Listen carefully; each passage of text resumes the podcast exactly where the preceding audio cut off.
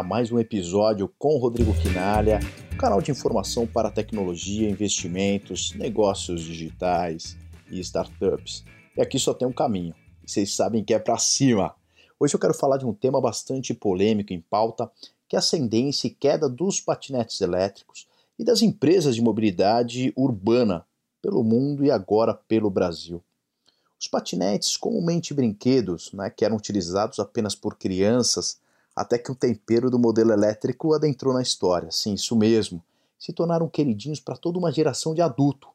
Eu tenho que confessar que tenho o meu próprio patinete elétrico e utilizo especialmente em São Paulo, uh, via ciclofaixas, né, ciclovias permitidas, para minha movimentação diária. Né? Acho prático. Mas isso fica para depois.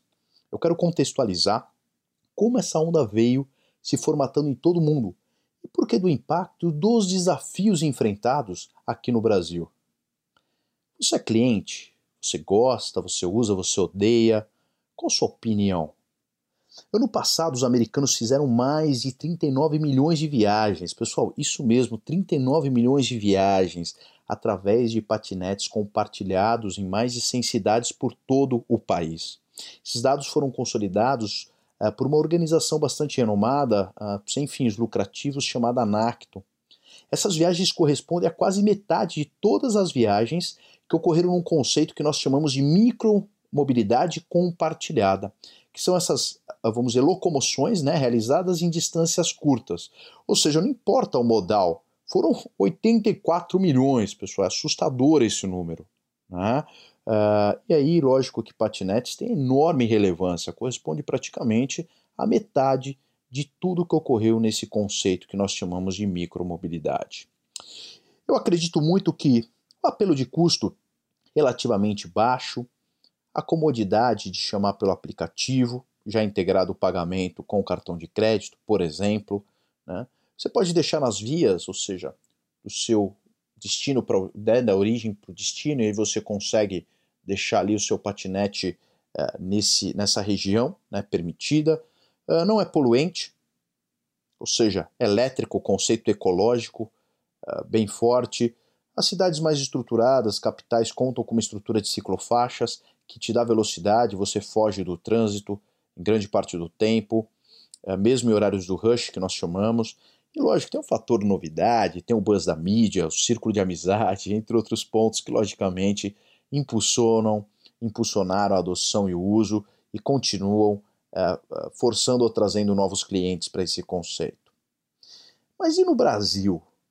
No Brasil nós tivemos uma surpresa nessas últimas semanas, onde os aplicativos Green e Yellow, né, que foi a joint venture chamada Grow dessas duas empresas, da união da operação delas, que oferece serviço de aluguel de patinetes elétricos, fecharam operação em 14 cidades brasileiras. Isso mesmo, pessoal, são 14 cidades brasileiras que não vão contar mais com esse tipo de oferta nesse momento. Um comunicado emitido agora no final de janeiro, né, cinco estados brasileiros, o Distrito Federal, eh, teve o término do serviço. Ficou apenas centralizado eh, em três capitais principais, Rio de Janeiro, São Paulo e Curitiba. Segundo a empresa Grow, ela afirmou que esse encerramento das atividades é por causa de uma reestruturação da empresa, sem passar muitos detalhes. Né?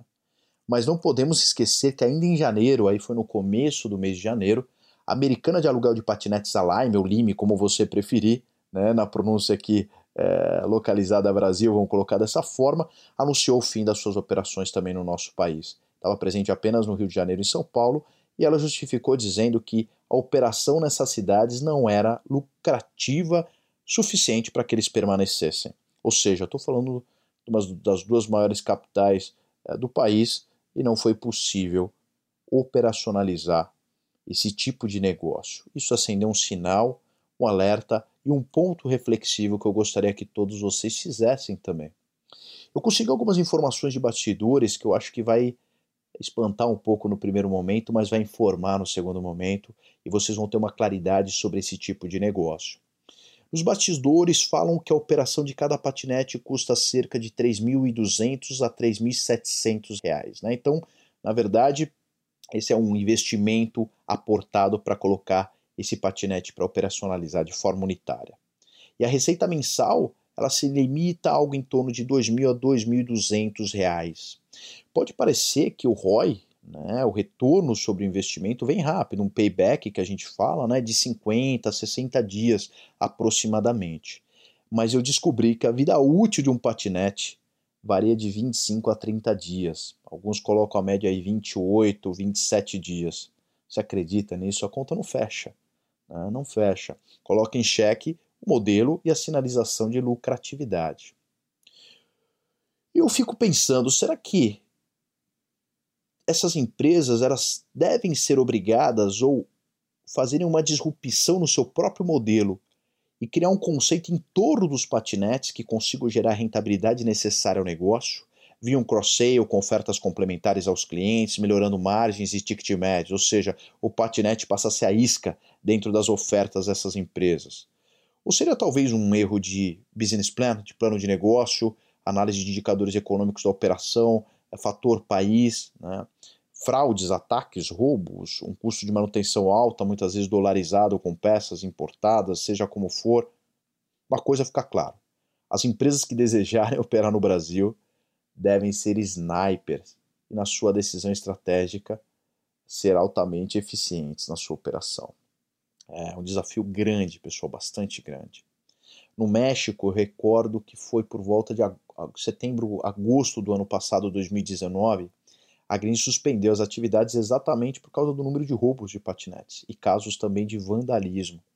França proibiu que os patinetes tivessem circulação em calçada por número de acidentes. A Alemanha, assim que liberou o patinete, eh, teve um número significativo de acidentes registrados, eh, exatamente é, relacionados a bicicleta, skates e patinetes, né, nesse tipo de modal. Então tem desafios que vão muito além né, da micromobilidade, ela impacta a sociedade como um todo. Por isso que se torna um assunto polêmico e reflexivo ao mesmo momento. E a pergunta que fica: não veremos mais patinetes elétricos na maioria das cidades do Brasil, né? De repente é isso. Rodrigo, isso aqui acabou? Não. Uber decidiu entrar pesadamente nesse mercado, no Brasil e a empresa começou a oferecer, inclusive em Santos já, cidade litoral em São Paulo, onde você pode chamar patinete, utilizar né, a locação de patinetes elétricos no próprio aplicativo que você chama Uber, o carro veículo. Né, e já tem autorização para operar na cidade de São Paulo. É, final de janeiro foi liberada a Uber para operar patinetes em São Paulo. Ou seja, tem mais um capítulo nessa história por aí. Obrigado por escutar o podcast com Rodrigo Quinalha divulgue, compartilhe. Sigam também meu Instagram, Rodrigo Quinalha Oficial, e meu LinkedIn, Rodrigo Quinalha, para não ficar fora de nenhuma novidade. Espero vocês nos próximos episódios que estão saindo do fone, estão bem legais.